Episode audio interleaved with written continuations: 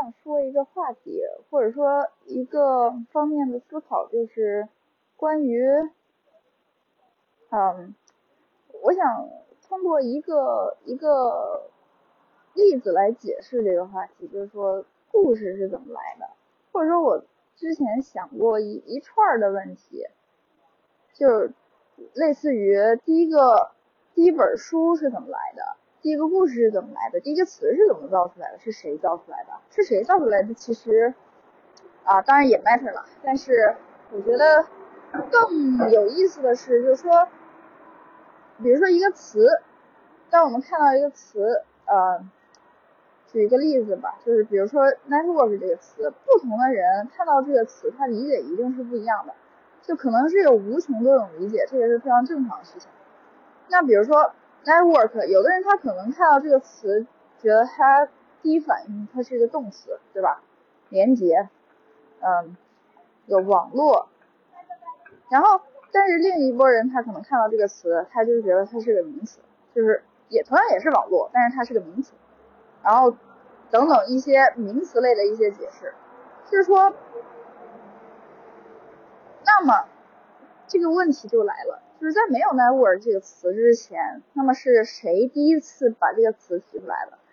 然后他提出来的时候，他编不是编了，他举了一个什么样的例子，或者说他呃用一个什么样的故事来解释这个词？either 是他举了个例子，写了本书，或者说他编了个故事，对吧？他用来解释这个词，然后他 convince people，然后大家就觉得哦，讲的东西是啊。就是是这么个东西，然后所以大家就对 network 这样一个概念产生了理解。但是呢，它的但是随着就是说，第一个人去解释了这个词，然后后面有无穷多个这个再解释，就是添油加醋解释的版本无穷多种之后，这个词逐渐衍生出了非常非常多的。为什么大家要去解释它呢？因为大家对它有着不同的理解。第一个人解释，第一个提出这个词的人，他没准当时没想到，就是有有其他人其他这么多种理解版本。他可能只是一个非常，呃，基于他自己的目的和他的出发点去解释的一个版本。那么，但是我我就在想，这那一开始这个版本一定是。特别，呃，呃，具有说服力效应的，或者说它影响了那批，它它它影响那批能够再传这个概念的，就有有再传这个概念能力的一一些人，我不知道啊，就是这这两者，呃，怎么影响及怎么反应，以及怎么成为一个网络的，这个其实很，就很 social science。就是这个概念让我就是一直对一个问题特别着迷，就是人是怎么去理解一个概念的。我刚才就是最早说了嘛，就是嗯，大家对一个概念理解是非常不一样的，而且就是没有好坏一说，只有就是不同。而且我我不太相信，就是有两个人对一个事物的理解是完全一样的，或者说不能称之为事物，就对。Concepts, topic, or either a word，就是有着不同的理解。它只要有不同理解，那它其实就是在有一个有有一个 understanding 出现了。就是他哪怕一点理解也没有，一点理解也没有，他不可能认识那个词。就是他哪怕是第一次见到这个词，他也是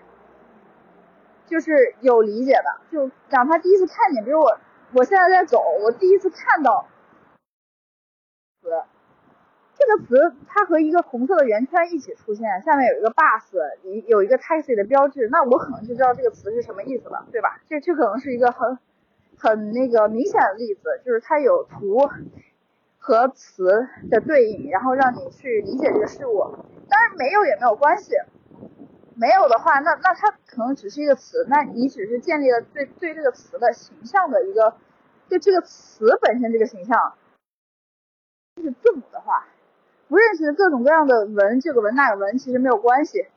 那你只要你认识字母，如果你连字母都不认识的话，那其实也没有关系，那这个东西就在你的脑子里产生了一种形象，就是只只是这个形象的概念，它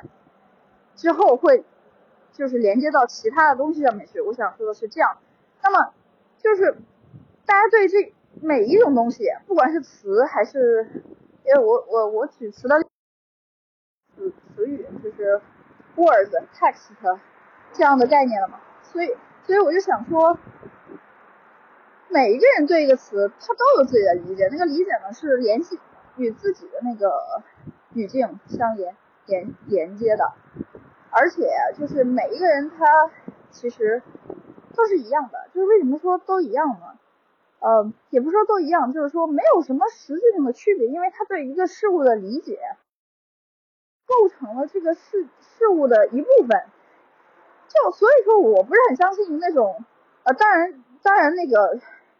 一些就是如果如果读书上学的话，是要对一些事物有有一些就是教科书般的那种标准化的理解，那样可可能有助于你呃对进行下一步是吧？进行下一步标准化这个教科书般的这个接接受教育啊，或者说进行下一步的这个。但是呢，就抛开那个不谈，抛开那个 for exam 或者 for like training for 或者是 for for the education 那那个就 further like university 呃级的 education 来说的话，其他的 understanding 就是对其他的对对事物的 understanding，我觉得所有的人都是一样的，而且他们的理解都构成了这个事物的一部分，而且都是 make some sense 的，就没有一个东西说就是没有一个人的理解说这个理解说是错误的，我觉得是我觉得错误只是针对于一些。一些一些呃一些界限，一些具有边界性的东西，或者说已经成为系统的东西的，对于那种东西来说的，就是那是系统不接纳这些理解，或者说系统不能就就是系统必须判定你这个是对还是错，对吧？但是我就我就在想说，understand 是一个 dynamic 的东西，就是并且它有呃。它没有，它不是个 true or false 的事情，它是一个，嗯，怎么说呢？就是呃 multi-dimensional 的一个一个判定的这样这样的这样的一个是一个一个东西，然后每一个人都会为它去添加一点点他自己的那个那个边，所以它是一个很多边形状。如果用形状二维形状来。来去形容的话，可能是一个非常非常多边的一个东西，最后形成了一个圆，一个圆就是非常无穷多无穷多边，然后最最最终就成圆了嘛。所以我就在想，是这样，那么那为什么为什么我在想 understanding 呃 understanding 的 dynamic 这个这个方面呢？是因为啊，我觉得没有一个嗯。就是一个网络吧，一个网络，呃，也不是一个网网络，就是，就我我之所以有这种感受，是因为，是因为，嗯，